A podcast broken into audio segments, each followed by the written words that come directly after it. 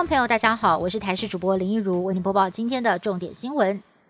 台湾在今天有两例境外移入的个案，不过本土的部分已经连续四天加零了。不过于布桃院内群聚感染风波警报尚未解除，国外入境人数这两天也会来到高峰。因即将来到了过年春节年假，防疫不松懈，中央流行疫情指挥中心在今天宣布，高铁、台铁禁止饮食，但是如果有喝水、哺乳的需求除外。海空运输还有公路客运比照办理。交通部表示。春节疏运，二月八号到十六号，高铁取消自由座，全车对号入座。玻璃桃园医院发生了群聚感染事件，院区展开了严格的管制，但是其他医疗院所的人流控管却让外送人员觉得很担心，因为现在每间医院的取送餐规定都不同。有外送员就举例。新竹国军医院还是会要求他们进到里面，而且要脱下安全帽。警卫更表示，这是院长规定的。指挥中心在今天也建议劳动部修改规范，例如不可以强迫外送员进到医院，设置取餐区，或者是院外交货等等，保障外送员的权益，也避免人员进出成为防疫漏洞。全球车用晶片面临史上最严重的缺货潮，连德国经济部长都致函给我国经济部请求协助。对此，经济部长王美花证实已经收到来信，将回信对方，告知我方可以帮助德国以及如何提供帮助。像是已经邀集了台积电的业者，协调出一共是三方法增产解决车用晶片荒。而对于外界建议是否可以用晶片来换疫苗呢？王美花也强调，她有将这样的想法表达给来开会的德国在台协会处长，对方也表示会转达。王美花表示，台湾可以帮助德国，未来如果我们有需要，也希望德国可以帮助我们，台德互惠合作。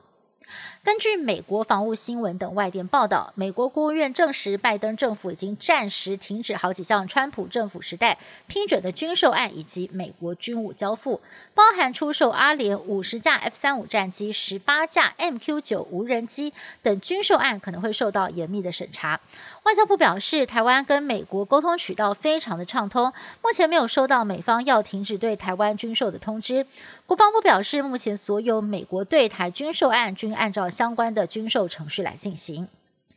美国总统拜登在二十六号签署了一项备忘录，由于美国的亚裔还有太平洋岛屿居民跟社区在疫情期间遭到了严重的歧视，因此规定政府官员不可以使用“中国病毒”或者是“武汉病毒”等带有歧视意味的称呼。这项备忘录可以说呢是剑指前总统川普跟前朝官员，因为他们曾经多次的在公开场合称呼武汉病毒，甚至是中国病毒。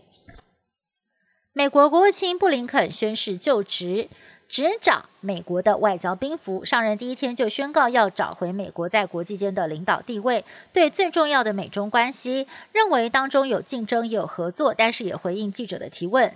赞同前国务卿庞皮欧指控中国在新疆实施种族灭绝的说法。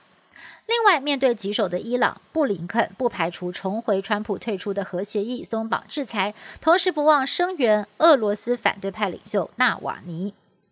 英国目前处于第三次封城，首相强森在二十七号在记者会上表示，至少要等到三月八号才会重新的开放学校，并且逐步的来重启经济，代表封城至少还要再持续五个星期。强森接受质询的时候，也因防疫不力，再度遭到了在野党痛批。面对质疑，英国也寄出了新的边境管制措施，未来从二十二个高风险地区回国的英国公民，不但要依原本的规定隔离十天，还必须要待在政府。所指定的防疫旅馆，不过防疫旅馆政策在亚太地区早就实行一段时间了，英国现在才跟进，也遭批评实在是慢半拍。